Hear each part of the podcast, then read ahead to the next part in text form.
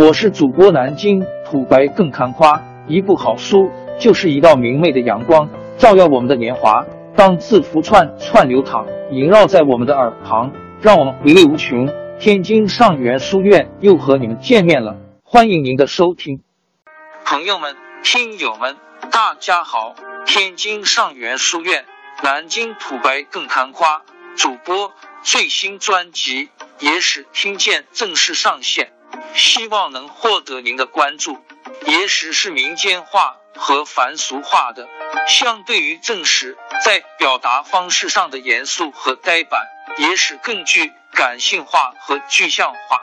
野史关注的往往不是历史事件起因、过程及结果，而是这历史中生存的人与发生的故事。全书约计八百八十八回，付费的有声书来了，你愿意为此花钱花时间吗？专辑也是听见。进度更新按听众的打赏而定。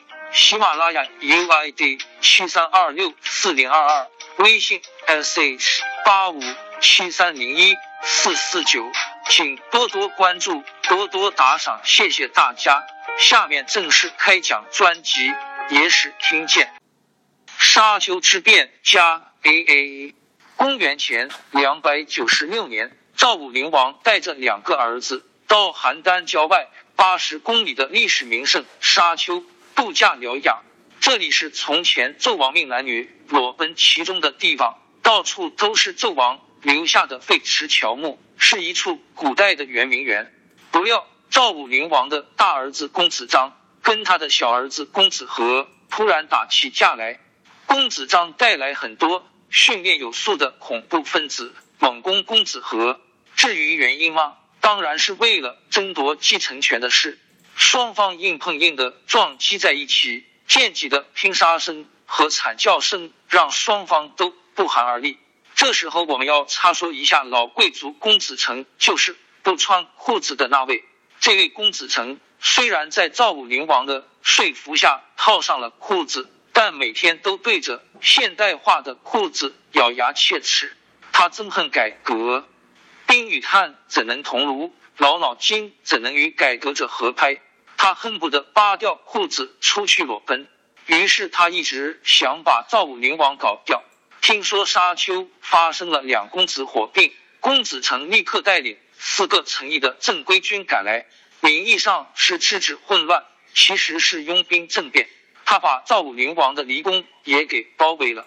公子成在外面大喊：“宫里的人等都给我听着！”马上给我出来！我们马上就要封门了，谁不出来，一灭三族！宫里的勤杂保卫人员一听，妈呀，都扔了扫帚、菜刀，抱着脑袋像躲地震一样旋冲出去了。赵武灵王被围困在里边，出也出不来。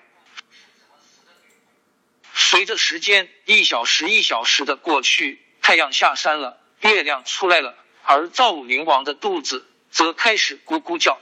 赵武灵王觉得此时最重要的事情就是去厨房里看看有没有吃的。厨房里有没有食物呢？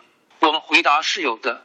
除了米以外，赵武灵王还欣慰的看到地板上有一只小鸡，它一条腿被绳子绑着，正用敬仰的目光仰望着这个视察厨房的大人物。善于学习的赵武灵王给自己做了一个大厨帽，戴在头上。在厨房里大动锅勺，忙进忙出，跑得不亦乐乎，还排了一份排餐表。一个月过后，他的厨艺已经接近了一级厨师水平。那只小鸡也成了他饲养的鸡宠物，小鸡也没有辜负他，每天给他生出新鲜的红皮儿鸡蛋一枚。赵武灵王把鸡蛋腌在盆子里，预备到了冬天鸡宠物工作减产的时候再摸出来吃。总之。两个月过去了，可口的饮食使赵武灵王营养状况非常之好，以至于每天需要做减肥运动。他在院子里打太极拳、跑步，外面风吹日晒下的大兵们被气坏了，于是冲进宫里，把厨房里的给养席卷一空，哪怕一片菜叶也不留，看你还怎么活！赵武灵王是个刚强的人，没有一句哀求的话。他抱着鸡宠物立在空旷的宫院里，一言不发。他给这个小母鸡起了个时尚的名字，叫星期五，用以纪念绝食日开始的这黑色的一天。绝食二十天以后，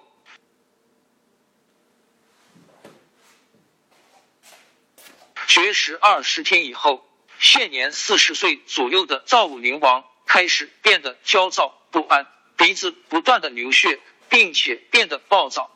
他在厨房里疯狂的用力敲打炉灶，趴在地上。身体不停的颤抖，冲着外边大喊大叫：“我要吃煎鸡蛋、西红柿、土豆罐头、咖啡、麦片粥和烤面包。”对不起，这不是赵武灵王，这是美国一个绝食志愿者在熬得受不了的时候喊的。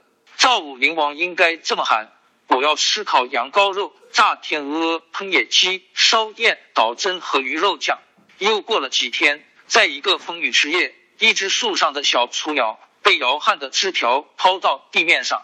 次日清晨，星期五兴冲冲的来报告这个好消息。赵武灵王找来一些干柴，用古代打火机碎石或者碎木，前者靠敲击，后者靠钻磨。他和鸡宠物星期五一起努力，把火打着，烤了小雏鸟吃了。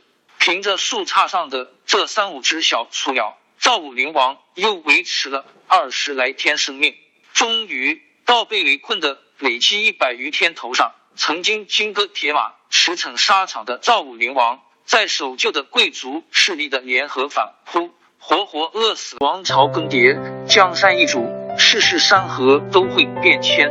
其实我们无需不辞辛劳去追寻什么永远，活在当下，做每一件自己想做的事。去每一座和自己有缘的城市，看每一道动人心肠的风景，珍惜每一个擦肩的路人。纵算经历颠沛，尝尽苦楚，也无怨悔。